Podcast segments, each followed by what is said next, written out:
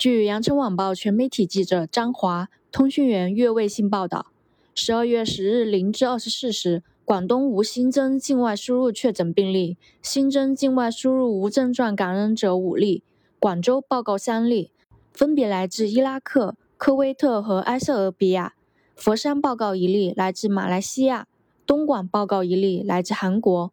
新增出院五例，目前在院四十七例。截至十二月十日二十四时，全省累计报告新冠肺炎阳性感染者六千四百八十六例，其中包括境外输入四千五百四十四例，其中确诊病例三千三百三十三例，包括境外输入一千七百六十五例，无症状感染者三千一百五十三例，包括境外输入二千七百七十九例。感谢收听羊城晚报广东头条，我是主播吴霞。